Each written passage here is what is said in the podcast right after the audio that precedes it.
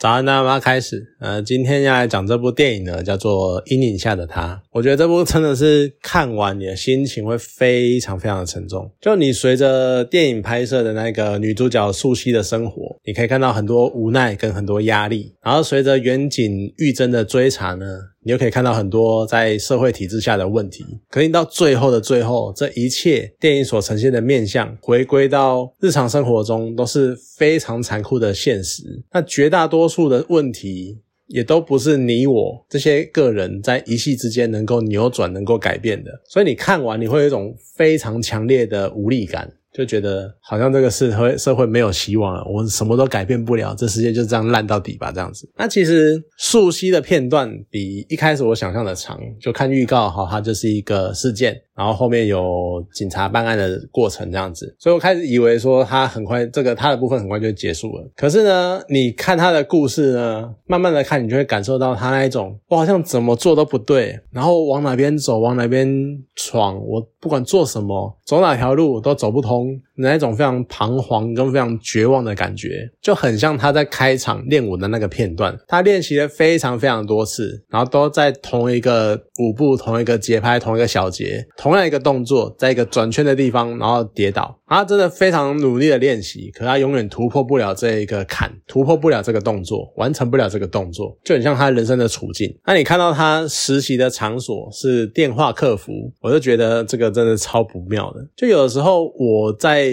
看工作或者是旁观一些工作的时候，我会把工作呢分成正回馈跟负回馈两种类型。其实我觉得单纯就是看你能不能获得成长，或者是你纯粹的在消磨精神这件事情来分类。譬如说业务，其实我会归在正回馈，因为你努力一点，至少你能够获得业绩的成长。然后在拉业绩的过程，在拉业务的过程中呢，你也可以学习到很多的事物，跟学习到很多的技巧。那当然，所谓的学术研究者，他们也算是正回馈。因为你会不断的学习，不断的思考，然后获取知识。而且最后呢，会得到突破，会跨出一个坎，甚至于你能够完成一个属于你的理论之类的，就有一个很明确、很强大的成就感。可另外一方面呢，有一些工作，像是你在工厂的作业员，或者是你可能在科技厂里面雇机台，你只是很单调的在重复动作哦，就哦这个东西抓过来，然后那个东西放过去，然后这个东西抓过来，那个东西放过去，那可能一整天就在重复这些动作，然后整个生产线上面呢，它的速度跟效率的。提升很多时候也不是你能够决定的，因为你做再快再干嘛，你也只是延长你发呆的时间而已。它生产线东西一样是这样过去，这样过去，这样过去，这样过去，它一样是定那个时间，然后再一批一批往下走。可是呢，如果你做错，如果你出问题，你就会被骂。那你。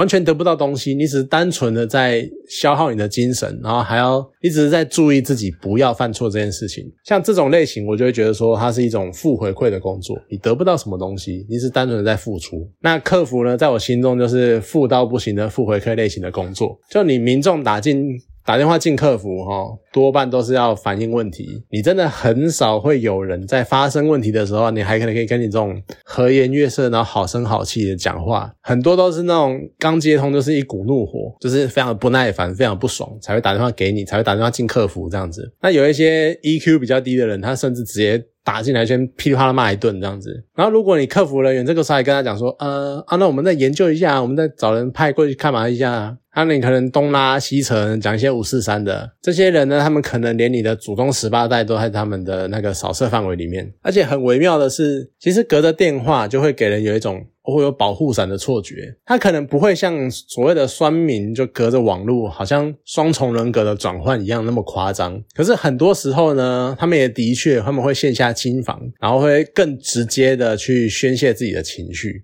好像隔着一层，你不知道我是谁，然后就直接我可以很放开心胸的那边狂骂狂飙干嘛的。可其实你们要了解一件事情，他们是客服，你给他资料，他们知道你家的地址，所以其实我有时候都不懂你电话客服打进去这么凶是在干嘛。他们有你的地址，诶你都不怕被怎样？那台湾的其实就我个人一些曾经的工作经验来说，倒算是还好。就很多人会讲话很酸很呛干嘛的，可是他们也不至于说真的多凶狠。而且其实说真的啦，女性她们可能多数情况之下比男性会更直接、更不掩饰一点，就会更比较更凶。不过呢，男性要是一旦突破那个临界点，那他们当然是会超级凶，没有错。可是呢，这部片是南韩的片，那南韩是一个情绪相当压抑的国家。他们整个社会的压力感觉上就是比台湾大很多，啊，再加上啊，我是一个男生，所以我接电话呢，打电话起来，那对方都知道我是男生啊，多多少少那个力道跟火力就会减弱一点，我觉得这是有的。那接起电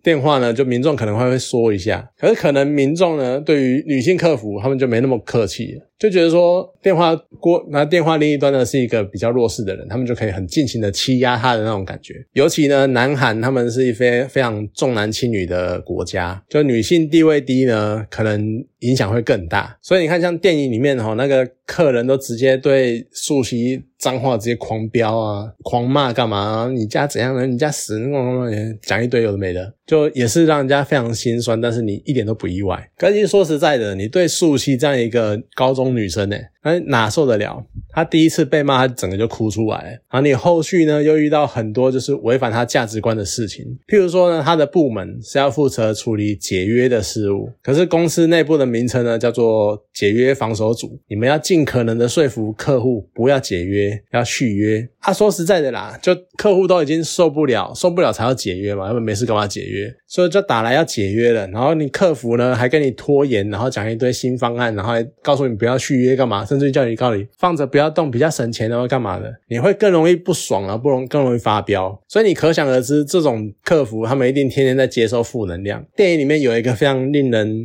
印象深刻的桥段，是一个父亲他们打进来，然后要结儿子的电话约，那苏西他照例就。就是在那边拖延，然后讲说啊，你放着比较好啊啊，不用的话放着也没关系啊，不用缴违约金干嘛的。结果讲着讲着呢，那个老爸就哭出来了，然后说，因为我儿子死了，所以我要解约。我看到这边我就浑身不对劲，哇，这也太太地狱了吧！因为儿子死了，那我这个电话摆着没有用。我看到电话我还想起我儿子，诶我当然要解约啊。可是素汐她就是要勉强自己。然后尽可能的说服父亲去保留这个合约。你看这种事情多来几次，到底谁受得了？你久了，好，你可能真的意志力够强，你撑撑下去了。你大概也是会学会抽离，就机械式的接起电话，然后可能转换另外一个人格之类的这种状况。或者呢，就是你变得非常的淡薄，非常的冷血，对方只是客户，只是个会讲话的肉块那种感觉。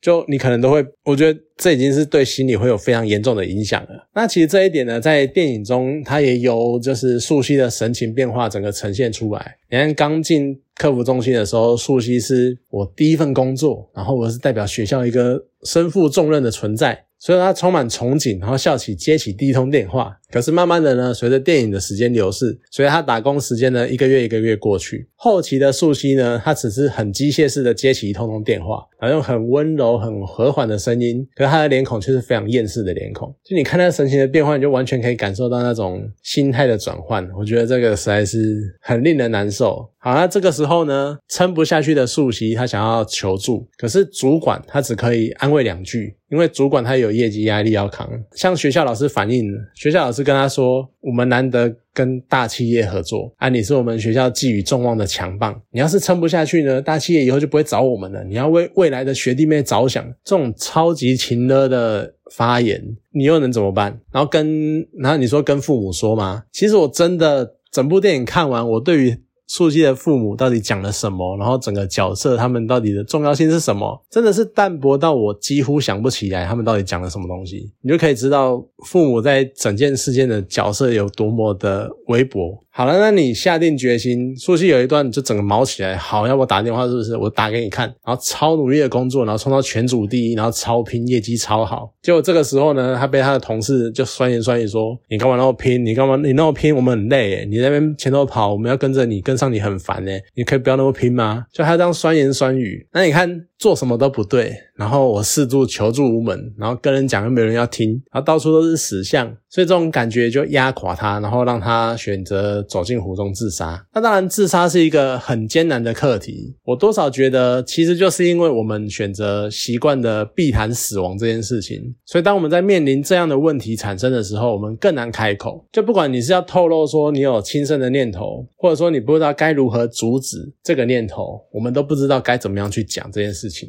那你看，像学校老师说，你要为了以后的学弟妹着想啊，要不然你你要是怎样了，学弟妹会很难做啊，干嘛的？然后主管跟他说。你要为了你的同事，为了我们公司着想，为了我们小组着想啊！你这样拖累大家会很困难，会很困苦，干嘛的？那这个时候看电视的或者是旁观者，像我们，我们都会很容易的就可以联想到说，那谁来帮素汐想，对不对？那哦，你要顾到其他人的感受，那谁来顾素汐的感受？我们都会很自然而然的这样去想，然后就会认为说这些只是一个很自私，然后不负责任的发言。可是说实在，回到你呀。如果你今天你身边的人透露出他想要自杀，那我们会怎么阻止呢？啊，很多人就会讲啊，想想你的家人啊，他们会有多难过啊，想想你的朋友，他们会有多难过。很多人心中其实会很自然的浮起这个起手式，可其实这个逻辑就跟电影中的老师、主管的发言是根本就同一套逻辑嘛，就是你要想想你身边的人，他们会很难过。那谁来想想这个人他本身的感受是什么？你说实在的，求生我觉得是一个人他们身为动物最基础的本能。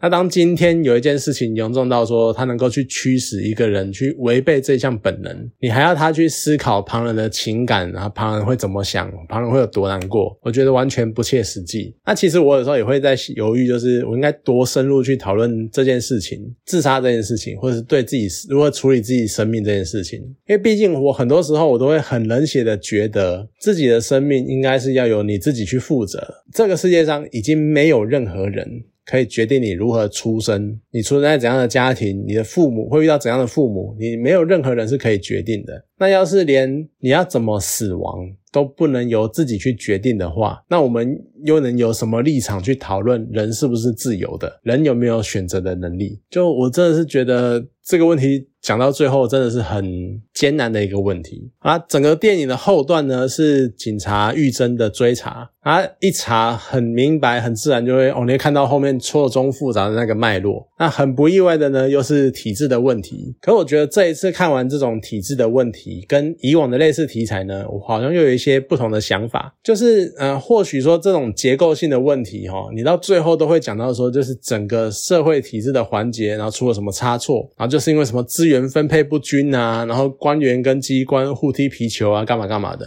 永远都是同一套。可是电影中的都学，他讲了一句话，还蛮值得玩味的，就是阿爸，你现在哦，我们有错啊，我们就是资源不足啊，我们没有办法啊。啊，那你接下来要找谁？你要找教育部吗？就你看，其实遇到这种问题，我们人都会习惯性的一层一层往上推，好怪官员、怪机关、怪政府，那你最后要怪谁？怪总统吗？但是难道？总统一声令下，他就可以改变这一切吗？那能做到这种事情的总统是怎样的国家？那就是独裁国家。那这样就变得非常讽刺。我们人类奋斗了两百五十多年，我们试图建立一个所谓的民主体制，结果最后反正独裁才是最有效率的终点，这超级反刺的。就如同复仇者联盟中洛基他曾经讲了，他们。聚集大家，然后敲权杖，就人们渴望被统治，难道真的是这个样子吗？其实我觉得体制终究是人类所选择跟人类去建立起来的，那每一个人。去如何看待现在身处的体制，最后的总结合就会是这个社会的样貌。所以说实在，你要说整个电影它最后要打倒那个敌人是谁，或许你要在思考这个问题的时候呢，你也要想一想，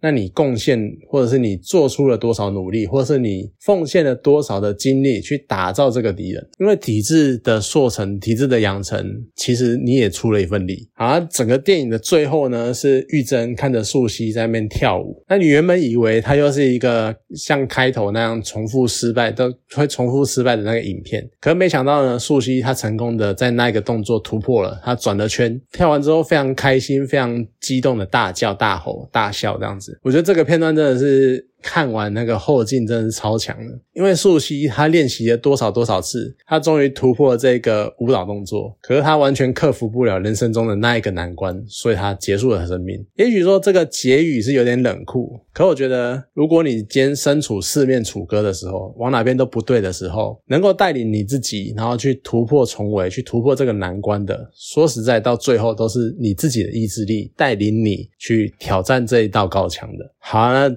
这是蛮沉重的结语，那也是蛮沉重的电影。可是你看完了，你真的会能够去思考，或者能够去想到很多很多东西，很多很多事情，甚至于是可以去想想自己的处境之类的。好，总之蛮推这部电影的。好，那今天这部电影呢就讲到这边，好，谢谢大家。